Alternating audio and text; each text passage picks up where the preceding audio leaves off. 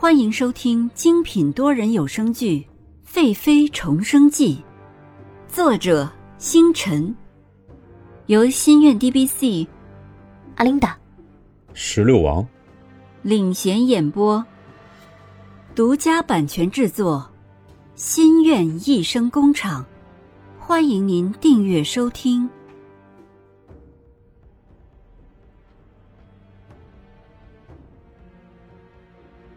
第四十六集，臣妾有身孕了。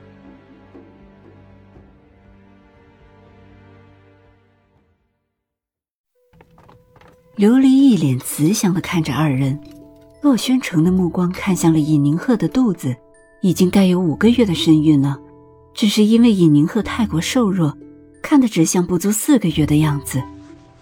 琉璃打量着二人。只见蓝静怡一身华贵的大黄宫衣，袖口上绣着淡蓝色的莲花，银丝线勾出了几片祥云，下摆密密麻麻的一排蓝色海水，扎着流苏发，发髻斜插芙蓉暖玉步摇，再加上碧玺的玉钗，一双丹凤眼透露出算计，脸上铺着脂粉，美是美，只是看时间长了叫人厌烦。再看向尹宁鹤。一身竹青色的燕山宫装，散花水雾的刺绣，看似简单，但处处透露出细节。巴掌大的白皙脸上，精美的五官，一双美目如含春水，清澈流盼，肩肉削成腰，太瘦弱了。再往下看，差点吓着琉璃。虽穿着宽松的衣服，肚子的隆起还是清晰可见。颖儿。这是有几个月的身孕了，皇儿可知道？蓝静怡听了这话，忙向尹宁鹤的肚子上看，可不是嘛，肚子已经隆起了，自己竟然不知道。尹宁鹤愣了一下，好久没有听见有人这么亲切的叫过自己了，一时美目含着柔情看向太后，老母后惦记。已经有五个月的身孕了，皇上朝中事忙，臣妾还没有来得及告诉他这个好消息呢。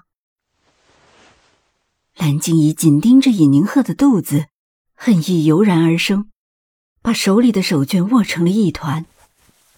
尹宁鹤正沉浸在太后的慈爱中，突然闻到一股浓重的胭脂味，一股恶心就反了上来，吐了起来。太后瞧见尹宁鹤清秀的面孔，美丽的不可一世。这样的女人，如果放在别的男人眼里，一定是倾国倾城的女人。只是自己的皇儿竟不喜欢尹宁鹤。尹宁鹤吐了一会儿，喝了口茶水，抬起头说：“让太后皇上见笑了。”洛宣城看向尹宁鹤娇小的脸上。一双大眼睛因为泪水闪亮的犹如天上的星光，炯炯有神。脸上出现呕吐的红晕，像一朵含苞的出水芙蓉，纤尘不染。这样柔弱的尹宁鹤楚楚可怜，让洛宣城恨不得揉进怀里。洛宣城不知道自己现在的神情，但太后却把洛宣城的神情看在心里，满意的笑了。这样的反应才是对的。蓝静怡自然也看到了洛宣城的失态，站起来挡住洛宣城的目光，笑着说：“妹妹恭喜姐姐有孕之喜。”尹宁鹤看到蓝静怡这么虚伪的道喜，仍是端庄的笑着回谢。太后说道：“你已经有了五个月的身孕，怎么还这么大反应？身子还这么瘦弱。”尹宁鹤看这么和蔼的太后，想起了自己的额娘，不禁把这样的思母之情寄托在太后的身上，说：“让太后担心了，是臣妾肚子里的皇子比较淘气，很是折腾臣妾呢。”太后被尹宁鹤这样的回答逗笑了。你呀，要注意自己的身体。皇上今年不小了。也该为皇上开枝散叶了。洛宣城从来没有看过这样的尹宁鹤，不知道自己曾经厌烦的女子这样的美好。黄公公在身边讨喜地说：“皇上大喜呀！今天正好解决了河南水灾，又知道尹贵妃娘娘有喜，看来是皇子带来的福气呀。”洛宣城一直紧盯着尹宁鹤说：“说得好，赏。今夜朕去舒心殿。”洛宣城说完这句话，人人都惊讶的看着他。这后宫人人都知道，皇上自宠兰妃。自从尹宁鹤成为尹妃的时候，皇上就从来没有主动去见过她。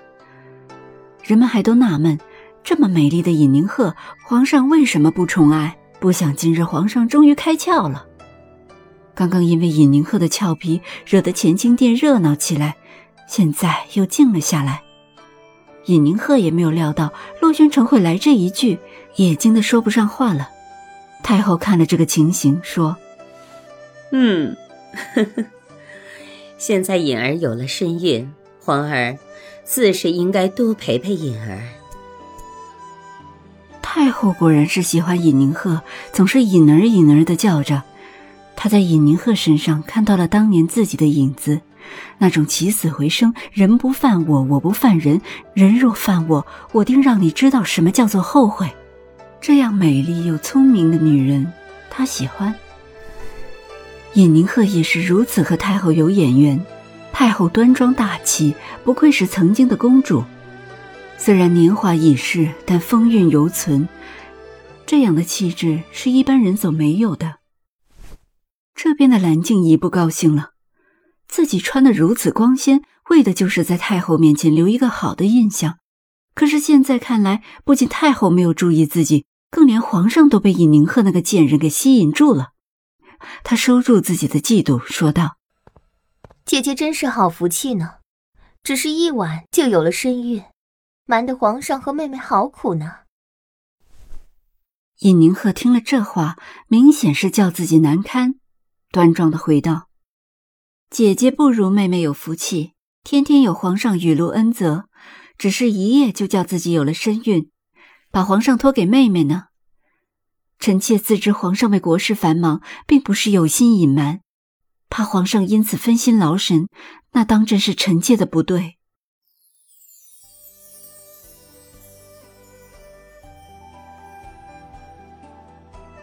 洛宣城深邃的眼神，荡漾着一丝让人难以捕捉的柔情，说：“还是贵妃爱惜朕，如此的贤良淑德，还真是朕忽略了。”太后笑着说：“呵呵呵，颖儿有了身孕，那我就在皇宫多待几日。谢太后关怀，臣妾会日日请安，好让太后和自己的皇孙多亲近亲近。”嗯，呵呵，今日不早了，我也累了，你们都退下吧。